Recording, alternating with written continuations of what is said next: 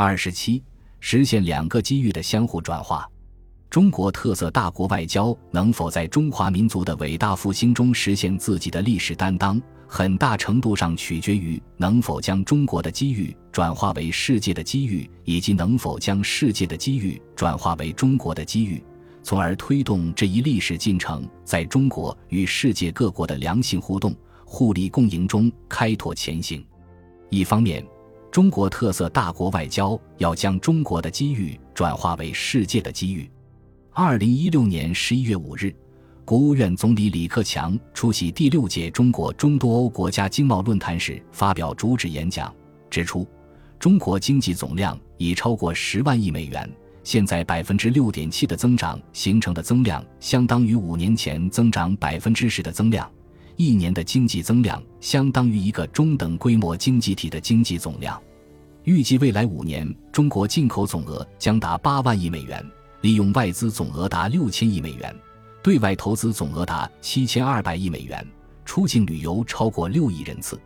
中国的市场是开放的，而且会越来越开放，这必将为包括中东欧国家在内的各国企业带来巨大商机。这段话以生动详实的数据，清晰阐释了中国的发展何以成为世界的机遇。近年来，世界经济复苏远不及预期。全球贸易处于三十年来最严峻的时期，各国发展面临不少困难和挑战。二零一六年九月，二十国集团杭州峰会强调，努力建设开放型世界经济，重振国际贸易和投资两大引擎，确保全球化背景下的经济增长提供惠及更多人的机遇。中国将与世界各国一道，顺应经济全球化发展的大势。合力推动贸易和投资自由化、便利化，共同反对贸易和投资保护主义，拓展各领域务实合作，既为自身发展提供动力，也为世界经济复苏贡献力量。为实现上述目标，中国将进一步扩大双向贸易规模，大力营造良好的贸易投资环境，建立健全海关、检验、检疫沟通协调机制，发展跨境电子商务等新型贸易方式。中国将加快推进互联互通，鼓励有实力的企业以多种形式参与世界各国基础设施建设。中国将深入开展产能合作，愿与有条件的国家共建产业园区和技术园区，开展农产品深加工合作，帮助发展中国家提升工业化水平和农产品附加值，增强可持续发展能力。中国有成熟的。技术水平和配套服务良好的、性价比高的优势装备和产能，发展中国家有加快工业化的需求，发达国家有先进的技术和管理经验，把三方的优势结合起来，能够实现多赢和共赢。中国还将创新金融合作模式，通过商业化运作，从全球市场募集资金，支持采购中国装备和产品的互联互通和产能合作项目。中国还将挖掘旅游合作潜力，推动各方进一步放宽签证政策，简化入境手续，开通更多直航，为游客观光、购物提供更为优质的服务。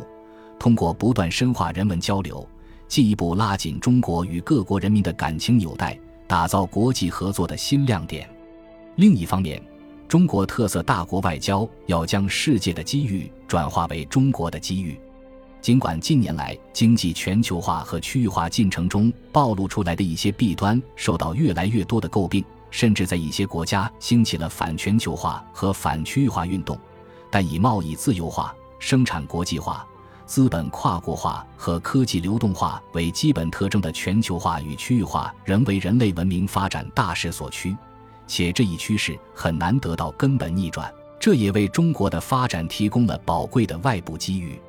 就贸易自由化而言，随着跨国货物贸易、服务贸易、技术贸易的加速发展，全球及区域多边贸易体制总体上不断趋于完善，这加快了国际贸易的增长速度，推动了全球及区域贸易自由化的发展。就生产国际化而言，以互联网为标志的科技革命，从时间和空间上缩小了各国之间的距离，促使世界贸易结构发生巨大变化。促使生产要素跨国流动，为跨国界生产提供了条件。就资本跨国化而言，世界性的金融机构网络已浮出水面，大量的金融业务跨国界进行，跨国贷款、跨国证券发行和跨国并购体系已经形成。世界各主要金融市场在时间上相互接续，在价格上相互联动，几秒钟内就能实现成千上万亿美元的交易。尤其是外汇市场已经成为世界上最具流动性和全天候的市场。就科技流动化而言，各国科技资源在全球范围内趋于优化配置，先进技术和研发能力可以实现大规模跨国界转移，跨国界联合研发广泛存在。以信息技术产业为典型代表，各国的技术标准越来越趋向一致。在上述背景下，外交工作越来越成为中国国家决策中最重要的一环。随之而来的是，从政府到社会，涉外部门和领域增多，对外决策多元化，外交工作对象多样化。中国外交部作为传统的外交政策执行部门，面临角色转型。不仅要掌握国家宏观的外交战略方针，还需要妥善应对经济、技术等诸多专业领域的需求与挑战。与此同时，外交部之外的其他部门也对外交工作有更多的参与甚至决策机会。作为中国的国家立法机关，全国人民代表大会同世界各国议会和多边议会组织有着非常密切的交流合作，主要体现于以下三方面：首先，巩固拓展议会机制交流。中国全国人大与俄罗斯联邦委员会、国家杜马共同建立新的中俄议会合作委员会，该委员会由两国立法机关领导人共同主持，安排美国众议院高级别代表团访华，并首次访问西藏，与欧洲议会举行两次机制交流会议，重启中断多年的中日议会交流机制。正式启动与蒙古国家大呼拉尔机制的交流，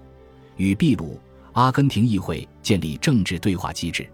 其次，推进议会多边外交。全国人大常委会委员长率团出席在纽约联合国总部召开的第四次世界议长大会，提出将和平与发展列入大会主题，把消除贫困和促进经济社会发展作为二零三零年可持续发展议程的核心目标等主张。出席在俄罗斯举行的首次金砖国家议会论坛，丰富了金砖国家的合作内容；参与各国议会联盟、亚太议会论坛、亚洲议会大会等多边组织活动，主动提出中国倡议。最后，密切各层次友好往来，开展与韩国、印度、法国、匈牙利等国议会的高层交往。仅在2015年一年中，即接待巴基斯坦、意大利、南非、孟加拉。越南等国家的四十九个议会代表团和其他来访团，发挥全国人大外事委员会交流窗口作用，推进有关专门委员会、工作委员会与外国议会的对口交流，围绕深化务实合作，推动“一带一路”建设，与有关国家发展战略对接，加强政策协调和法律保障，完善有利于合作的政策和法律环境，结合重点立法项目。开展立法经验互学互鉴。不仅如此，一些传统上被认为与外交工作联系不大的政府机构，也有了越来越多的对外交往。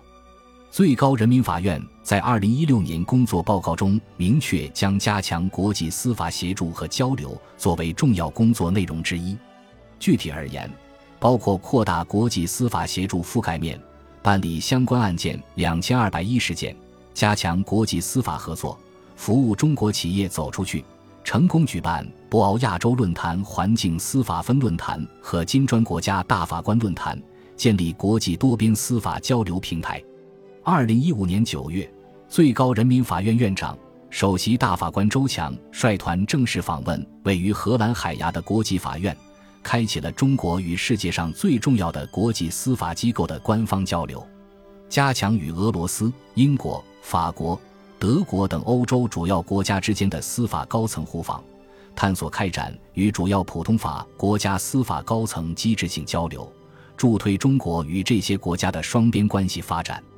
以建设中国法院博物馆新馆为契机，加强中外司法文化交流，获赠拿破仑法典第一版原物以及目前发现的世界最早的罗马法民法大全原版复制品等重要展品。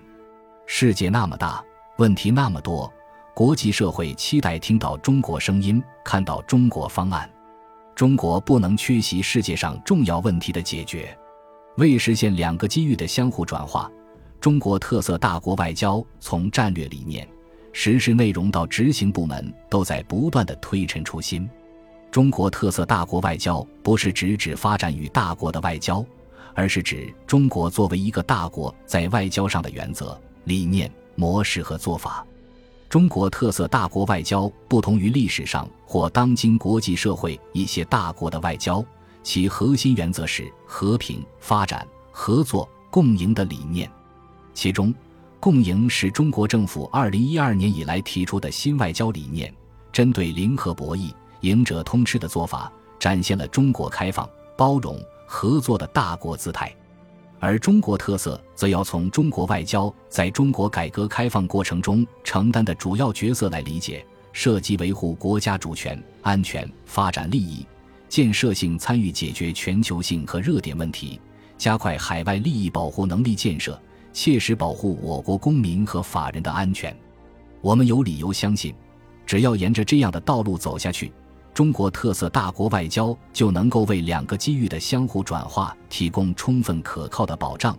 就能够为中华民族的伟大复兴肩负起应有的外交担当。本集播放完毕，感谢您的收听。喜欢请订阅加关注，主页有更多精彩内容。